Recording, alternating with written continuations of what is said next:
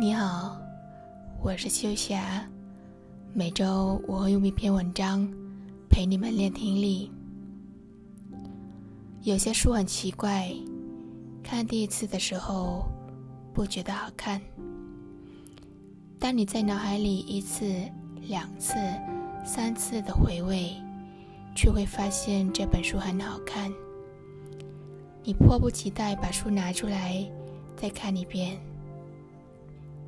一些我们吃过的食物也是这样，吃的时候你不觉得特别好吃，过了一些时日，你却越来越回味，越想越好吃，好想再吃一次。有些人也是这样，跟他一起的时候你不觉得他好。离开他之后，往事在你脑海一次又一次的重演。每当你寂寞或失意的时候，往昔的记忆又在浮现。经过那么多的时日，你才知道原来他很好。当你在回味、在咀嚼，原来只有他经得起时间的考验。他从前所做的事，都是为了你好。你怎么现在才明白？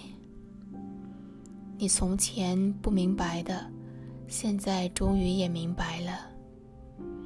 你从前天天跟他吵，现在才发觉，即使在吵架的时候，他也是可爱的。在一起的时候，我们不会回味他的好处。